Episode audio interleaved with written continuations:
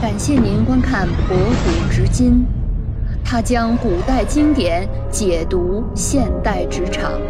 当你连续多年被评为优秀员工，你成功管理过大型项目，你协调沟通处理过各种复杂问题，你成功管理过数十人的乙方团队。你努力工作，认为自己该被升职了。你去找你的老板谈，可是被告知，管理内部团队与管理外部是完全不同的。这是委婉的拒绝吗？你沮丧，你失望。我想告诉你，放下骄傲的身段。任何一个比你职位高的人身上都有你值得学习的地方，虚心请教，提升自己。结合孙子的武士道天地将法，我们能学到什么？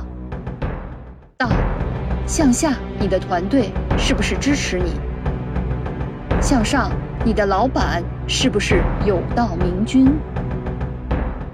天与地。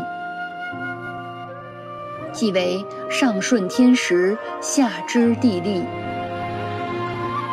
结合到我们现在的职场，就是机遇、时机、机会。将是委任贤能，你如果当领导，会不会用人？法是领导力，法令严明，领导力即是影响力。你能不能以身作则，影响到他人？所以讲到最后，能升职要五事齐全。五事中，唯有后两事我们可以控制。如果五事不全，又该怎么办呢？那么就请好好准备，提升自己吧。感谢您收看《博古至今》，也希望你能点赞、关注、评论。谢谢大家。